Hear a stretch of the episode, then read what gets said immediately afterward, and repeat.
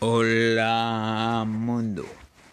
El propósito de este podcast es crear o yo encontrar un grupo de gente con esclerosis múltiple que habla español. Happy People Day Turkish. En mi clase me pusieron mioclavos y como la infusión se tarda mucho, llegué a las 10 y me fui a las 4. El jueves fue Thanksgiving. Hoy en un podcast que, que no solo debemos estar agradecidos por lo bueno, sino también por lo malo.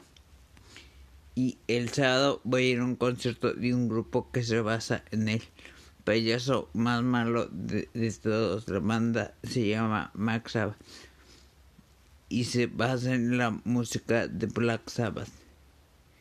En cuanto a los artículos, un artículo sobre los nazis y gente con esclerosis múltiple y otro sobre dieta intermitente y esclerosis múltiple.